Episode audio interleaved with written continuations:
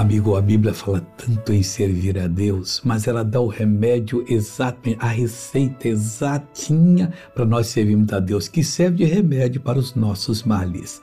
Olha o que diz o Salmo 2, versículo 11: Servi ao Senhor com temor e alegrai-vos com tremor. A gente tem que servir a Deus com temor, com respeito.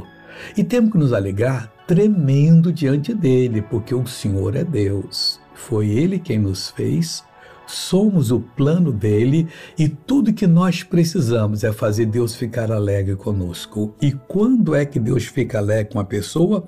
A Bíblia Sagrada é clara que sem fé é impossível agradar-lhe, fazê-lo alegre conosco.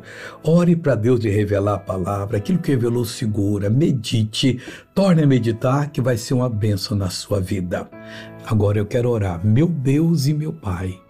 Eu clamo por essa pessoa que ouviu a tua palavra, que creu, que recebeu no coração, e ao mesmo tempo eu repreendo todo o mal que está na vida dela e mando saia, vá embora, em nome de Jesus Cristo. E a você eu digo, seja uma bênção em nome do Senhor. Bom dia.